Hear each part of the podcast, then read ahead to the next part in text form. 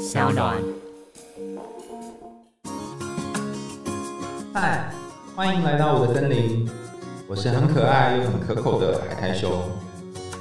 海苔熊心里话，在这里陪着你。欢迎来到海苔熊心里话，我是海苔熊。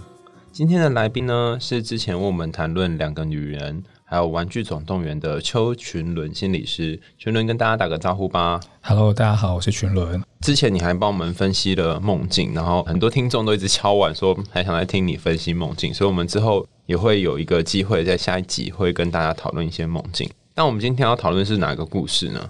今天我们来讲宫崎骏的《霍尔的移动城堡》。对，这也是被敲完很久的一个故事。然后分析之前，通常要先偷偷问一下，你对这个故事你有什么感觉？前面几次看不太懂，对我也是 不知道在干嘛，就觉得哎，怎么一直变老变年轻？苏菲到底这个故事要讲些什么？但是后来有慢慢的理解，就是那个老啊、年轻啊，或者是或长大的那个过程，或者是那个城堡变化的过程，其实都有很多的象征，嗯，然后就被吸引了。好，你最喜欢哪一段？等一下再来问你。好，我们现在讲故事。那因为这个故事它后面变得有一点穿插，然后不是那么容易说明，所以我会讲故事大纲。那大家如果有看过霍尔的移动城堡的话，可以一边想象故事的画面，然后如果你没有看过，那也没关系，你就是跟着我们的步调来进入这个故事。好，那我们又要开始讲故事喽。你可以找一个舒服的地方躺着或坐着。然后眼睛轻轻闭起来，等一下脑袋里面可以出现跟这个故事相仿的画面。背景在一个架空的魔法与科技相融的十九世纪末欧洲世界，面临战乱的史伯利王国里面，出现了一座会移动的城堡。人们纷纷相传，城堡的主人霍尔是一位非常可怕的巫师，专门偷走女孩的心脏。故事主角十八岁的苏菲和继母哈尼居住在荒地附近的城镇当中。自从父亲死后，便接手了父亲的哈达帽子店。某天，苏菲前往在加利利西点店里面工作的继妹雷蒂去探访她，途中被两名军官搭讪。苏菲不知道该如何摆脱。恰好在这个时候，被突然冒出来的魔法师霍尔出糗搭救。在霍尔离去之后，苏菲遇见了四处寻找霍尔的荒野女巫。当荒野女巫得知霍尔今天和苏菲打过照面时，为了报复和他在一起的苏菲，便对他下了一个变老的诅咒。变成老妇的苏菲经过思考之后，决定离家出走。在离家的路上，苏菲无意间救了一个有着生命的魔法稻草人。之后，稻草人为苏菲引领到了霍尔的移动城堡，而进入城堡的苏菲便开始与城堡内的魔法师霍尔、火焰恶魔卡西法以及魔法学徒马鲁克等人展开了奇妙的生活。那至于奇妙的生活是什么？就留待大家自行想象喽。我们等一下也会提到这个故事里面的一些剧情，所以如果你还没有看霍尔的移动城堡，或是想要看的人，可以趁这个机会去找来看一下。听完这个故事，不知道大家感觉是什么？那我先问一下琼伦好了，你这整个故事很长嘛？你有比较印象深刻的段落吗？这一个故事里面，我觉得。第一幕跟最后一幕是让我印象很深刻的。我已经忘记第一幕什么了，对不起。第一幕是什么？电影的第一幕，它就是一个丑丑的，然后会移动，然后很脏兮兮，那个很大废铁的城堡，慢慢的往前走，就是拖着很辛苦的在那个地上走路的感觉。那最后一幕是那个城堡就变得非常的彩色，然后变得很轻盈的就在天空飞了起来。哦，虽然我不记得这两幕，但是我家有两个霍尔的移动城堡的模型，一个是陆地版本的，然后很残破的，就像你说，可是那个版本又有很多的可能性。你会发现它很大只，然后那个版本也比较贵，因为它就是这边凸一角，那边凸一角。那另外一个是比较整齐的，比较好看的城堡，然后是飞在天空的版本。那那个版本比较便宜，但是看起来就是没有什么特色，可是却是非常整齐的一个城堡。我现在才发现有两个，因为我以前真的就觉得很奇怪，有两个嘛。后来才发现，哎，真的有两个。第一个城堡是它有脚，像鸡的脚，大概有四只或五只。然后第二个版本的城堡是它没有脚，但它有翅膀。那今天有很多的东西可以谈。那既然已经谈到城堡，我们就先从城堡开始谈吧。城堡到底是在讲什么？嗯，第一幕我说印象非常深刻，就是那个慢慢拖着啊走着，很勉强在走路的时候，其实我就想到有时候的自己跟许多人的生活，是不是每天在面对那个很不完美啊，或者是？一成不变的生活，其实我们也是这样子很勉强的在走动。那可能也跟这个第一幕的城堡一样，常常找不到方向，甚至有时候是不听使唤的，就是没有办法自己去决定那个方向要走到哪边。嗯，里面也还有很多其他的房子嘛，各种建筑物。我觉得跟宫崎骏的其他建筑物有一点雷同，又不太一样。对，那其实像如果我们以是梦的概念，就是梦中如果出现一个建筑，特别是房子，它其实都象征着自我、自我的内在的一个空间吗？对，那所以像其实这个移动的城堡，它其实有很多个门嘛，那其实也代表不同的角色，比如说好像某一个颜色的门就代表着霍尔的某一个角色，嗯。我觉得这个也代表着我们在生活中，我们带着一个不同的角色、不同的姿态在面对这个世界。那其实也很像荣格讲的人格的面具。哎，那我跟你想法有一点雷同，又不完全一样。我以为就是苏菲不是有一次在转那个门把嘛？哈，我以为他不同的角色是代表他内心当中不同部分的自己。他不一定是面具。比方说，我有一个很阴暗的、不想让人家看到的房间，在黑色的那个门转开的那边。然后我有一个好像很风和日丽的地方，在绿色转开的房间，那它同时是我很重要的、很温暖的回忆。那有很多其他不同的房间，分别是不同的颜色。我以为是我们心中的不同个房间。嗯，那我觉得也可以把它合在一起看，就是说，如果每一个不同的部分，其实也会在不同的人面前呈现那个样貌。哦，哎，霍尔他有交代苏菲说不可以去转那个门吗？我印象中是没有，没有，但是他有留特别一个颜色的门是可以给他去的，就是他小时候的那个小屋子所以他愿意让苏菲去他的那个小屋子。对，但是这也是在故事的后期。好，所以当你跟一个人在一起一段时间之后，尤其是已经交往了比较长，然后他比较信任你之后，他就愿意让你进入他很珍贵的回忆，或是很脆弱的部分，就像霍尔一样，他是一个好像一开始很阳性的很。照顾或是很解救系的这种男子，但是他也有一个温柔，然后很柔软的脆弱的一面，然后被苏菲看见，而且他是愿意给苏菲看见的，只是要走到最后。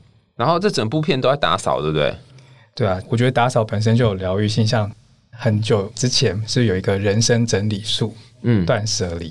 哦，没有，我我的年纪没有看过这本书。他就是说，借由把一些空间打扫干净之后，其实就好像是在整理内在的过程。哦，我突然想到，那个我每次要写论文之前，都会先整理一下房间。那你整理房间再写，有比较什么样不同感？没有整理房间整理完就通常不会写了，就觉得我内在已经打扫干净了。嗯，对啊。那其实弗洛伊德说过，其实我们的谈话治疗就像是一个清理烟囱的。治疗的概念，嗯，就是我们治疗师其实也在做一个内在清洁的工作，那其实也是在打扫内在。那我觉得这个过程就是很像是一开始这个城堡它其实丑丑很脏的嘛，那不清楚方向，可是其实借由这个清理的过程，其实也让自己内在有更清明的状态。哎，我想问一下，为什么苏菲要打扫这个城堡啊？他是被规定的还是什么？他自己定位他自己是一个清洁妇，他在这个城堡里面，他要帮忙打扫。哎，这个也很有趣诶！一个人他定义自己是清洁妇，到底是一个怎样的感觉啊？我觉得苏菲一开始在这个故事，他蛮接受他自己是变成年纪大的状况，好像是七八十岁的年纪。嗯，他就找到了一个这个城堡，那他觉得要待下来的一个方法，就是找到一个角色，一个工作。嗯，那如果说定位自己是清洁妇的话，就一个理由可以合理的待下来了。哎，我想到两个。第一个是我如果定位自己是清洁妇，有可能是因为我是不情愿被变成了一个老太太嘛？我可能就会跟自己说，我就只值得当一个清洁妇，或者说我就只能够做这件事情，我就来霍尔的城堡，然后帮忙打扫，有点像是别人说那你就这样子吧，然后就好吧，那我就这样子吧的一种感觉，就比较没什么自信，然后将计就计，算了吧的人生的感觉。然后另外一个让我印象很深刻的感觉就是，或许这个清洁妇啊。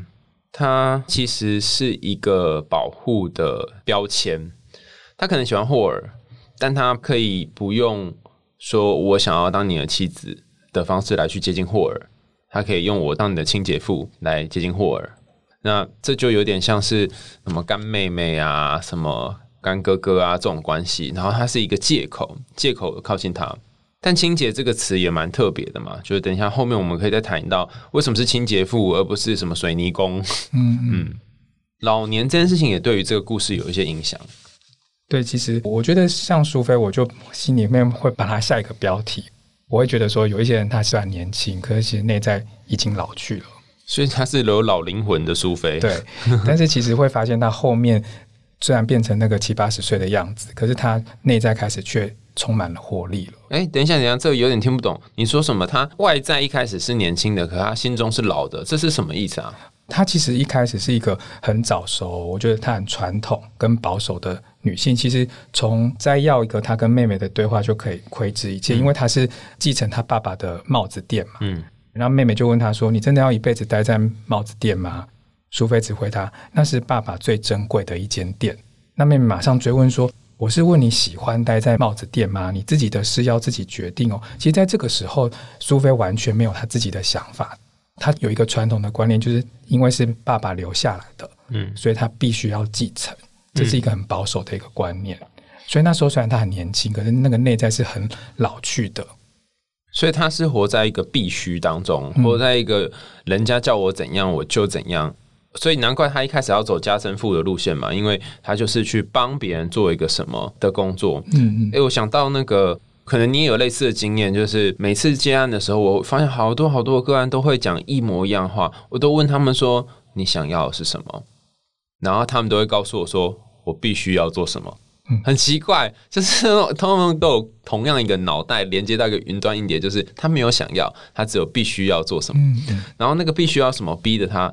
非常的辛苦，可是你问他真的要想要什么，他却不知道，嗯，因为他活在那个必须要里面很久了，嗯，所以苏菲这时候可能还不知道他要的是什么，他也是无意识的就闪躲掉这个问题，嗯嗯，就说那是爸爸最珍贵的一间店，但他的自我不见了，对。所以其实他这个外表年轻的状态下，他其实也一直是一个老区、一直很保守的，永远留在那边。所以其实某个部分，我觉得变老这件事情，其实对他来说或许是件好事。嗯嗯嗯，因为他待在他的房间一整天，他发现他没有变回来，所以他其实第一个反应是，那他不能待在这边了，因为他继续待着就会被别人发现他老了。哦，而且他既然是一个卖帽子的店，那一个年轻的女孩在这边卖帽子，看起来是很合理的嘛。但是如果是一个老妇来这边卖帽子，其实很难去说服别人。嗯，所以她已经不再适合这个空间了。是，然后她得去移动到适合她的空间。哎，所以她为什么去霍尔那边呢？我忘记她是怎么去的。他其实心里面就是抱着着他不能待在这边，所以他就离开了他一直守着这帽子店，然后就踏上这个旅程嘛。他就是。一直走，一直走。他抱着的想法是，他要走到他不能走为止，然后就刚好在荒地里面看到那个移动的城堡，嗯，然后他就跳上去了。哦，就有点像是在森林里面看到一个房子，或是在一个一望无际的地方看到一个特别的东西，就像很多英雄的旅程都会经过的一个神秘的地方。是是。然后他就来到了另外一个世界的感觉，而且他不能是森林。我后来发现不能是森林，他必须是荒地。对，因为他现在就在荒地，不知道自己要去哪里，然后又有生命暂时找不到意义感的人，如果森林就很丰富嘛。他看到城堡之后，他就进去了。对，然后那时候就跟卡西法上面有一些互动，开始当一个清洁妇的生活。嗯，那这个过程中就可以开始看到他的外表上面有一些变化。那刚刚有讲到英雄之旅嘛，所以如果我们用扩大法来看的话，是不是也有很多故事有这种？我踏上一个旅程，然后去到一个地方的这种感觉。对，所以其实英雄之旅开展通常都会有几个原因。嗯嗯，那我整理一下，比如说像有一些故事，它一开始都会讲从前从前很久很久以前。其实这一句话开始就很像是一种过去很平凡，宁静的状态，它是一个平静无奇的世界。所以那个主角他可能过了好一阵子很单调乏味而且可预期的生活模式。那其实这个东西也很像是苏菲她一直以来的生活，守着那个帽子店，她所以每天做的事情都一样，她已经过了很单调的生活了。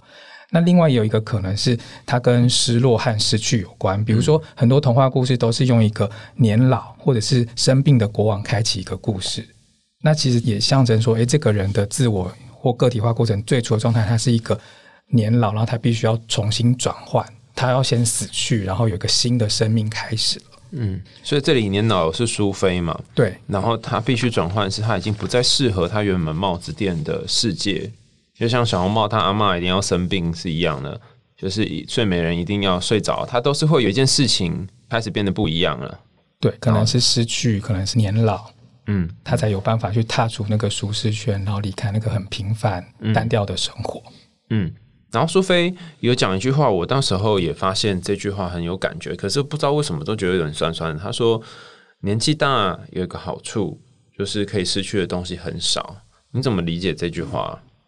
像刚刚讲的，就是荣格的说法，就是要踏出舒适圈，要被迫失去一些青春，然后才可以踏出这样的一个平凡的生活，然后去冒险。那可是心理动力的说法，他是说每一个人他其实有一个生的本能，他其实都会有同时伴随一个死的本能。那比如说像苏菲来说，就是当我们失去一个东西的时候，我们会很难过，我们就会去哀悼。可是过一段时间，其实会长出一个新的东西。嗯，所以像这个看似荒野女巫给苏菲的诅咒，其实是让苏菲自由的开始。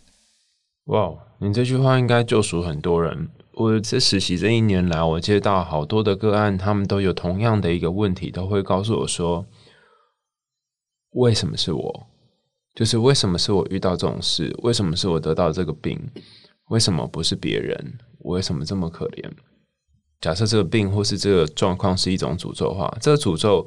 或许也把它带来一些新生的机会跟可能，可是我觉得好奇怪哦。就算我们都知道说，不论是死亡或者是诅咒，都有一些变化可能，但是我们却不知道要怎么变化。你总不能就是跟他说：“哎呦，我告诉你哦，这诅咒是上帝给你的礼物哦。”然后就没了。那在这个故事当中，苏菲是怎么去应对她的诅咒啊？苏菲一开始她变老的时候，样貌很大的改变嘛，包括有皱纹啊、驼背啦，甚至走路都要拄着一根拐杖。但是随着一些事件的发生，她开始可以挺直胸膛走路，然后甚至也不需要拐杖，然后面容都恢复年轻的模样。其实有几个关键，就是第一个，我发现她开始变年轻的一个时间点，是她开始当起清洁妇的开始。嗯嗯，那个开始打扫啊、整理的力量，就很像我们第一段所说的，他透过去做一些事情。然后开始让他的心里面清出一些空间，让他生命开始把一些旧有老去的东西给清除了。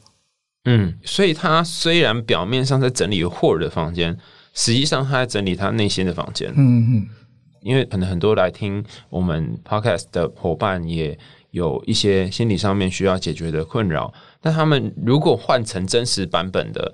我现在可能受我父亲或我的母亲有强大影响，我迷失了自我，不知道我要去哪里，甚至我不知道我是不是做我想要的工作。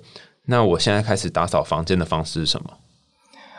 打扫房间其实是一个象征嘛。那我们要把我们内在的东西清除，我们可以透过一些。谈话性的方式，可能透过诉说，可能跟你身旁重要他人可以信任的人说，或者你可以找一个心理师、你的治疗师，嗯，那个清道的过程，其实也是在打扫、清理内在的过程。哦，讲了完，我才清洁妇啊，就我们都是清洁妇就对了。所以原来是透过这样说，就是在整理房间。我不晓得是这样哎，打扫是他第一次改变嘛？对，我记得他打扫完之后是不是就可以挺直？是稍微可以挺直。嗯，那后来呢？其实之后又变得更年轻，是我觉得有一个坚毅的力量，就是他过程中他其实开始去帮助霍尔，他不再是那个需要被保护的人。嗯，你一开始他是一个很年老、很脆弱，可是他试着开始去帮助霍尔，比如说他去找霍尔的师傅沙利曼夫人，告诉他霍尔不想要打仗这件事。他在走去那个城堡的过程中，他就开始可以抬头挺胸，不用拐杖，甚至他可以抱着那一只很重的狗爬上阶梯。嗯，当时变得很有活力，甚至他在跟沙利曼夫人对谈的时候，其实他有甚至一度变成年轻的样子。那个沙利曼夫人还说：“哇，你是不是很爱你的儿子？”他透过去帮霍尔解决问题，然后甚至表达那个爱的感觉的时候，其实他又恢复年轻了。嗯嗯嗯。所以，如果你内在心中有些东西老去了，然后你可以做出一些帮助别人或是表达爱的行为，然后这个爱它不一定是要发挥在你爱的那个人身上，因为他可能不会让你爱他，也可以是在其他的助人的行为上面。或许你就可以进入第二阶段的变年轻的过程，打扫房间，跟别人讲一讲之后，然后再来开始是去做一些可以帮助别人的事情。哎，这跟正向心理学在研究那个感恩好像哦。就我们做了一些感恩，做了一些助人的行为，你也会觉得自己好像变得比较有力量，然后变年轻。是，所以他是跟沙利安夫人讲什么，霍尔不想打仗，然后沙利安夫人就跟他说：“我不管这件事。”对，或者他也讲了说，霍尔是。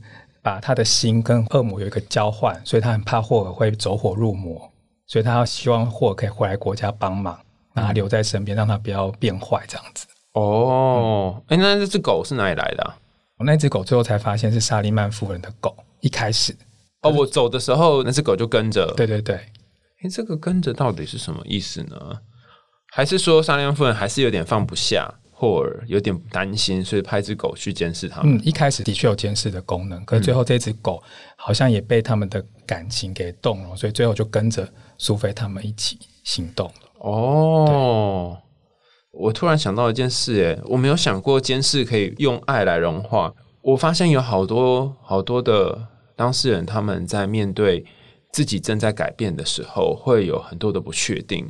我真的可以改吗？我真的会变好吗？会不会哪一天又回去那种怀疑的感觉？然后很好笑哈，看着自己什么哪一天会变老啊？看着自己这样，可是当他们过了一段时间之后，他们会渐渐被自己的改变给感动，然后就变成哎，好像真的可以哦，我可以在这里待下来，我不需要再当那个监视自己有一天会变糟糕的那个守卫或者是哨兵，嗯。最后还有什么情况下会让他变年轻啊？除了刚刚苏菲勇于表达爱之外，他其实在勇于表达悲伤那一刻，其实他也有一些变化。比如说，呃，他因为收拾了把霍尔的一些东西位置摆乱了，染发剂吧，然后让霍尔的发色变成他不期待的那个样子，然后霍尔就很难过，然后哭泣，然后觉得他自己变丑了。那苏菲那时候讲了一句话，他说：“他一直以来都是丑的，他根本不会在乎。”他的外表怎么样？他表达他的悲伤，他一直以来对他自己外表的不自信。你是说苏菲？他说他自己本来就是丑的。对，嗯，他说哪像他一直以来都是丑的，他根本不会去在乎他的外表。那其实他这句听起来很悲伤的。那透过讲的这句话，他可以表达自己的感觉，很真实的表达自己，不论是爱或者是悲伤这个东西，其实也让他的面容是改变的。哦，只要他每一次更贴近真实一点，他的老就可以再变成年轻。是。难怪我就觉得奇怪，为什么一直变来变去？原来是他心境上的变化会影响到他的外表。对，那当然过程中还会重新变老的原因，是因为他跟霍尔之间的距离。如果他感觉到跟霍尔好像距离又拉远了，他又会老化了；可是感觉两个人又更靠近了，他又会变年轻了。所以各位，如果你困在一段感情当中的人呢，你可以就是想象自己有没有这样的状况。你在这段关系当中，现在是属于一个变老的苏菲，还是属于变年轻的苏菲？有两条路可以让你变老或变年轻。第一条路就是你去感受你跟对方的距离，如果远远的，你可能就会很讨厌自己的样子，或是会觉得自己这样不好，所以你就变老。第一条路线有一个缺点，因为你等于掌控权在对方身上。那第二条路线就是你可以去做刚刚我们说的这几件事：整理房间，你内在的房间跟别人讲话，或者是去帮助别人。然后，或者是表达一些你真实的感受，那这些都有可能有机会让你在这段关系当中变成比较年轻版本的苏菲。所以每次你在跟你爱的人互动的时候，你可能可以意识一下，现在你是老的或年轻了，你喜欢自己现在的样子吗？但很多人都敲完说很想知道霍尔到底是一个怎样的人，我们是不是多少也要讲点霍尔啊？好啊，我们花一些时间讲一下。虽然他是一个很有魅力的人，嗯，可是从他的一个。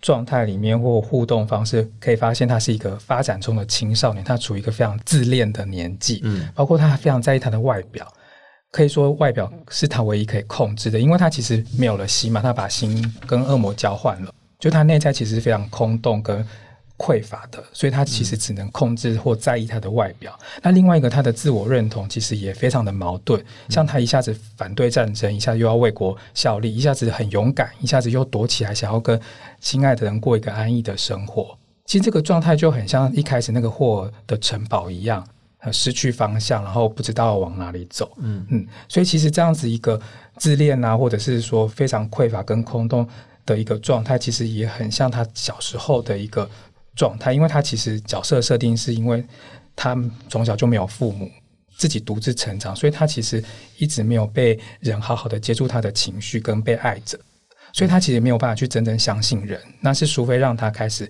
可以去相信一个爱情，相信有人是真的可以爱他跟接纳他，他才开始转变。所以，其实我觉得他跟苏菲有一个很相反的地方，是苏菲从一个老去的心态，慢慢的变年轻，变成有活力；但是霍尔是从一个很幼稚、很自恋的状态，慢慢变成一个成熟的男性。嗯，所以是老灵魂变年轻，跟幼稚的灵魂变成熟。是哦，哎，我没有想过是这样子，哎。所以他们两个人的相遇有点像是从一种自我，然后转换到另外一种自我。嗯嗯嗯嗯。有一段，我觉得这段我一定要问，不然我回去会有遗憾此生。就是那个霍尔是在外面打仗，然后变成鸟嘛，对不对？回来就是受伤，变不回去。那那一段在讲什么啊？其实那一段就是在讲说，其实如果把心交换给恶魔的话，他其实。因为不知道是谁，他失去了谁，所以他在过度使用魔法上，他往往会迷失了自己。刚刚有讲到说，其实霍尔有一个小小的空间，只有苏菲可以去看嘛，那是可以让苏菲看到他小时候发生什么事情。那他看到小时候的霍尔跟恶魔交换了心脏，就是把心脏给他之后，嗯，他其实对当时的小霍尔说了一句话，是他跟霍尔说，他一定会回来找他。嗯嗯。所以其实故事的设定是霍尔其实一直在等着苏菲回来，因为他在小时候听到苏菲的声音，说他会回来找他，所以他其实也在等待着苏菲回来的意思是有一个真的爱他、接纳他的人回来。那那个变鸟的部分是他其实因为过度的使用魔法了，然后因为苏菲也没有认出他就是小时候的霍尔，所以他一直感觉不到有人是真的喜欢他，所以他被那个黑暗的魔法给吞噬掉了。那当苏菲。认出来或辨识出来之后，跟着霍尔说：“哦，原来你就是那时候的霍尔。”而且亲了他一下，说：“对不起，我太慢认出你来了。”嗯嗯，那时候霍尔才从一个鸟的形状变回霍尔的样子。我觉得那个隐喻是说，其实一开始霍尔其实已经不太相信有人可以真的爱他、接纳他，然后他又过度的使用那个被他黑暗的情绪给吞噬之后，他有一点变形了。你刚讲那段我好感动哦，就是。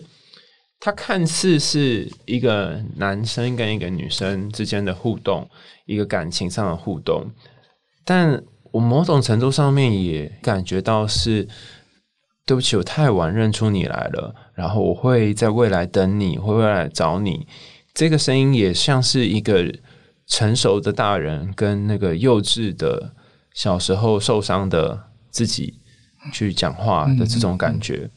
因为很可能在你很小的时候，你就学会了跟其他人用一种很神奇的方式去互动。戴上这面具是为了保护自己，但是你过度的使用这个面具之后，你就面具粘住了你，你没有办法变回你原本的样子。当时你是戴上鸟的面具，你就变成鸟的样子；戴上猪的面具，就变成猪的样子。可是你变不回来，那变不回来，怎样才能变回来呢？怎样才可以让你迷失的方向找到你原本方向呢？你就得让。另外一个你内心比较成熟的部分，去认回或是去找回那个在角落受伤、打仗打到全身遍体鳞伤的这个霍尔。虽然他看起来已经是一个很凶残的形状，其实他真正的样子是那个很小很小去跟恶魔交换心脏的小男孩。嗯，其实那个交换心脏听起来好像有一点愚蠢嘛，可是。我们也得想，那个小霍尔他是透过这种方式才能在他人生当中存活。你可能也透过某种方式存活到今天，可是你可能也要透过某一些方式，再认回那个很小的时候还没交换出心脏的你自己，然后疼惜他，跟他说对不起，我太晚来见你了。所以最后苏菲把那个心脏放回霍尔的内在的时候，有一种很感动的感觉。对啊，哎，我以前怎么都没有看懂这一段啊！你这样一讲之后，就哇。可以再跟听众一起再看一遍，对对对，再回锅看一遍。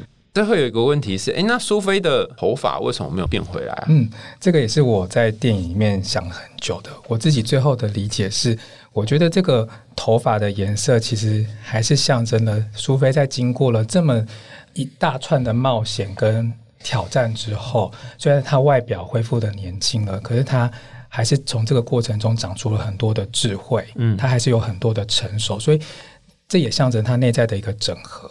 他同时有了一个活力，但是有一个成熟的内在在他的身上，这样。所以，他不是过度老的灵魂，但是也不是过度年轻的小姐。是他已经有了一个年轻的身体，跟一个成熟的、有智慧的头发。嗯嗯，而且其实灰色的头发、胡子这种，在好多故事里面都象征着智慧嘛。所以，就为什么小矮人啊，或者是老人啊，或者是。巫师啊，哈，他们都会有长长的胡子跟灰色的头发，其实有一个异曲同工之妙。那这整个故事，如果最后要给听众回馈的话，你会希望大家从这故事当中可以看到什么？第一个是，嗯，我觉得城堡其实跟货一样嘛，就是我们为什么会迷失方向，就是我们从小可能经历了一些失落，嗯，我们就把心可能出卖了。恶魔，那个恶魔可能是出卖了一个现实的生活啊，或者是什么，我们就慢慢的在生活中迷失了自己。那我们可能透过，如果身旁有一个人可以重新接纳我们、爱我们或理解我们，嗯，我们慢慢把我们的心找回来。